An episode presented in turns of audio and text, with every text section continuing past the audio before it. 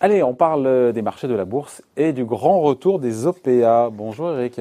Bonjour mon cher David. Eric Lewin, rédacteur en chef des publications Zagora. Euh, il y a eu des OPA dont on a moins parlé cet été, on en va en discuter ensemble sur les, ce qu'on appelle les small et mid cap, les valeurs petites et moyennes de la, capitale, de la bourse de Paris.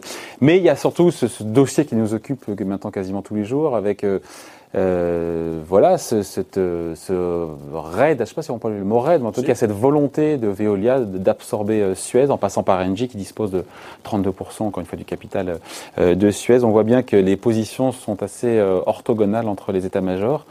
C'est bon, c'est bon pour, c'est bon pour les, les titres, ça, non? C'est bon et surtout que ça fait du bien parce que ça, fait, ça faisait 4 ans qu'il n'y avait pas eu euh, un bid hostile. C'était à l'époque de Vivendi qui avait fait un bid sur Gameloft, sauf que Vivendi et Gameloft ne sont pas du tout de la même taille. Mais ça fait du bien. Moi, ça me rappelle en 68.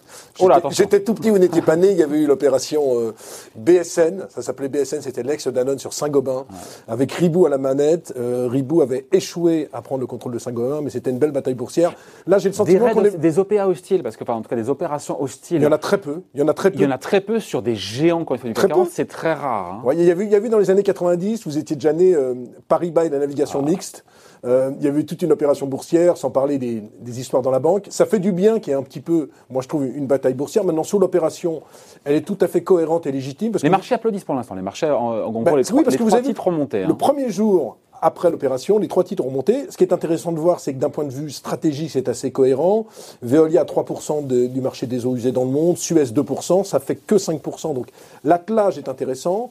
Sur le prix, il y a beaucoup à dire. C'est vrai, quand on regarde VE sur EBITDA, on est sur des niveaux de 8, 8,5, c'est des niveaux un petit peu de haut de cycle. Moi, mon feeling, je suis assez d'accord avec Jean-Hervé Lorenzi, je pense que ça va finir comment cette histoire? Ça va finir par une offre à 17, 17,50 euros alors qu'elle est de 15,50 euros. Je crois que pour l'instant, sur le prix, Non, mais à ce moment-là, Veolia n'aura que 29% des titres. et puis lancerait une OPA après. Ah, et ça nous met nous, ça, après?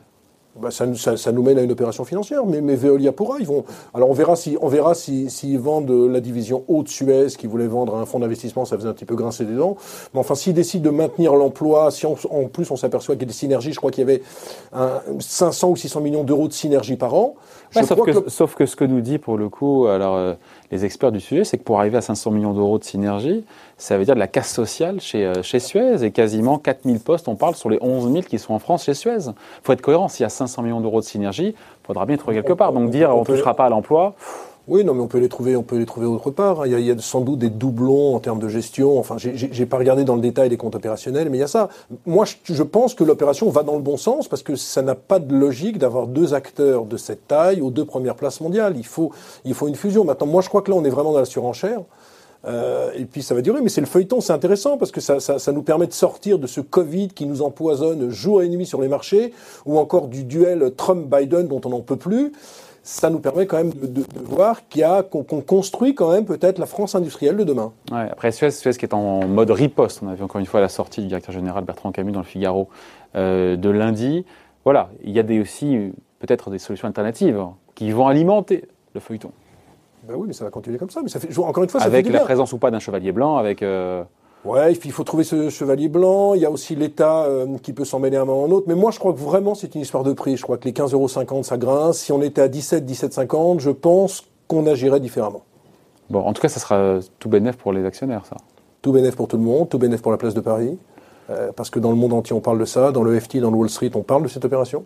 Donc ça fait du bien, parce que c'est, la transition est très vite trouvée. Avec ce qui se passe en ce moment, il y a quand même un appauvrissement euh, énorme de la cote. Juillet et août, il y a eu une dizaine d'opérations sur des small et mid. Alors vous allez me dire, oui, mais c'est des petits sociétés, on n'en parle pas beaucoup, soit. Mais il y a quand même eu un appauvrissement. Il y a eu des opérations sur Devoteam, sur Groupe Open, sur Easy Vista, sur Ginkyotek. Des OPA, sur- des OPA, ouais. des OPA avec son- en général des primes de, de 20 à 30% Pourquoi? Alors c'est tout simple. Il y a en fait trois raisons. D'abord, il y a une directive MIFID qui fait qu'il y a de moins en moins d'analyses qui suivent de plus en plus de valeurs. Donc il y a beaucoup de valeurs qui ne sont pas du tout suivies. La deuxième chose, c'est qu'avec des taux zéro, la bourse ne sert plus à grand chose. C'est-à-dire qu'on ne fait, on fait pas d'augmentation de capital. On n'a pas envie de se faire diluer quand on est un patron de boîte. Mieux vaut aller voir une banque où vous avez des crédits quasiment gratuits.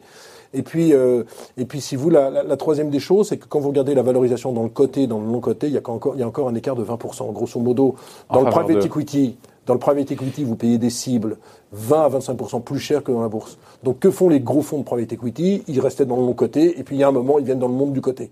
Et de plus en plus. Ils viennent faire leurs petites emplettes. Et, par exemple, quand vous regardez EasyVista, qui est un éditeur de logiciels, il s'est adossé avec qui pour cette opération Euraseo. Devoteam, qui est une espèce de, de, de d'SS2I, euh, avec un statut de conseil, avec qui elle s'est, euh, elle s'est associée Avec KKR. Donc en fait, on voit que les très gros groupes... Eh, c'est comme bizarre, donc c'est les fonds d'investissement, les fonds d'investissement qui viennent faire leur marché euh, en bourse En gros, si vous voulez, vous, vous êtes une entreprise cotée par exemple, vous en avez marre de votre valorisation, mais vous voulez pas laisser tomber votre, votre titre, donc vous, vous trouvez un fonds d'investissement qui va à vos côtés investir, par exemple, pour, pour acheter une partie du capital. Mmh. Vous avez un fonds à vos côtés, vous vous êtes relué, et finalement c'est bénéfique pour tout le monde, parce que votre cours de bourse, comme l'offre que vous faites, est nettement supérieur au cours. Premièrement, vous êtes relué. Deuxièmement, vous avez un fonds d'investissement. C'est-à-dire que ben, si vous aviez 10% du capital, vous remontez par exemple à 15%. Quoi. Et donc, ce qui est intéressant, c'est que pour vos développements de croissance externe, eh bien, vous avez ce fonds d'investissement à vos côtés. Donc, il y, a beaucoup, il y a de plus en plus d'entreprises qui font ça. Maintenant, le corollaire de tout ça, c'est un appauvrissement de la cote. Je parlais d'une dizaine ou d'une quinzaine d'opérations en juillet-août sur des petites boîtes. Il n'y a eu que 4 IPO. À contrario, quatre introductions en bourse. Quatre introductions en bourse. Donc c'est vrai que la cote, la, la, cote, la cote a tendance à s'appauvrir. Alors c'est vrai que c'est peut-être pas bien pour le, pour le petit actionnaire, mais si le petit actionnaire est dans ces groupes, en général, vous avez des primes entre 20 et 40% sur tous les deals qui ont eu lieu.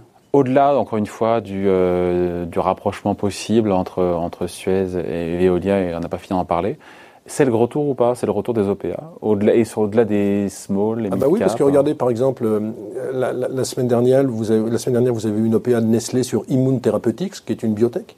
Bon, c'est, une opération de 3 milliards, c'est pas énorme, mais la prime était euh, de 174%. Euh, durant l'été, il y a eu beaucoup de rumeurs que Accor pouvait fusionner avec Intercontinental, créant le premier groupe hôtelier au monde devant Marriott. Alors pour l'instant, ça a été démenti.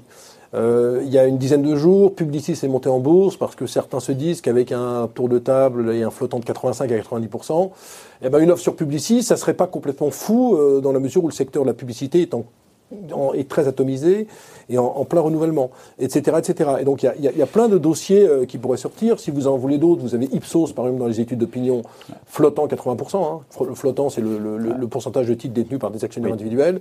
SPI, on est dans le génie électrique, c'est la, même chose, c'est 75%. Donc on sent qu'il pourrait y avoir de plus en plus d'opérations. Et puis regardez, en, Espagne la semaine dernière, c'est passé un petit peu sous les radars parce qu'on pense à autre chose. Mais Bankia et CaixaBank, 650 milliards d'actifs à eux deux, ça pourrait devenir la première banque espagnole. Et vous avez vu ce qui s'est passé la semaine dernière en bourse, puisque vous êtes un observateur euh, avisé. Ben, le secteur bancaire européen a fortement monté, la Société Générale, la BNP, le Crédit Agricole, parce qu'on se dit que tous ces secteurs qui sont martyrisés, je pense à l'automobile, aux équipementiers, aux banques, il peut y avoir opérations financières à tout moment. Et donc moi je pense qu'on va continuer cette année, ça va être l'année des opérations financières, même si les marchés sont encore en baisse de 14-15% pour le CAC depuis début de l'année, il va y avoir beaucoup beaucoup d'opérations financières, il y a beaucoup beaucoup de banquiers en ce moment qui travaillent sur des très gros deals. Les dossiers justement à suivre au-delà d'Ipsos, au-delà de... Bah, il y a Ipsos, il y a SPI, il y a Accor, il y a toujours Danone, enfin Danone ah c'est l'Arlésienne, ça fait 50 ans. Bah non, non mais... Euh, Merci hein, pour le conseil. Euh, hein. Forestia, Peugeot, à terme, pourrait sortir de Forestia. Ils ont 46% du, 46% du, du, capital. Voilà. Il y, a, y, a, y, a, pas mal, y a pas mal de, de, de, de dossiers dans, dans, les banques.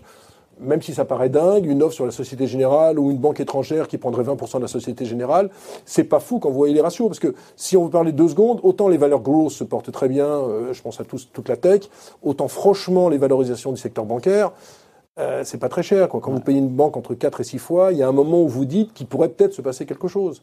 Donc euh, je me demande si justement, est-ce qu'il n'y aura pas fusion dans les secteurs les plus sinistrés finalement, paradoxalement Est-ce que c'est n'est pas ça qui leur permettra de remonter comme on a vu la semaine dernière? Donc voilà, peut-être le retour des OPA. Sûrement le retour des OPA. C'est déjà le retour David des OPA, mais ça va continuer. Bon, avec des gros dossiers. Avec des gros dossiers. Puis vous savez, je vais vous dire des gros dossiers. En réalité, où est-ce qu'on gagne le plus d'argent sur les OPA C'est sur les petits dossiers.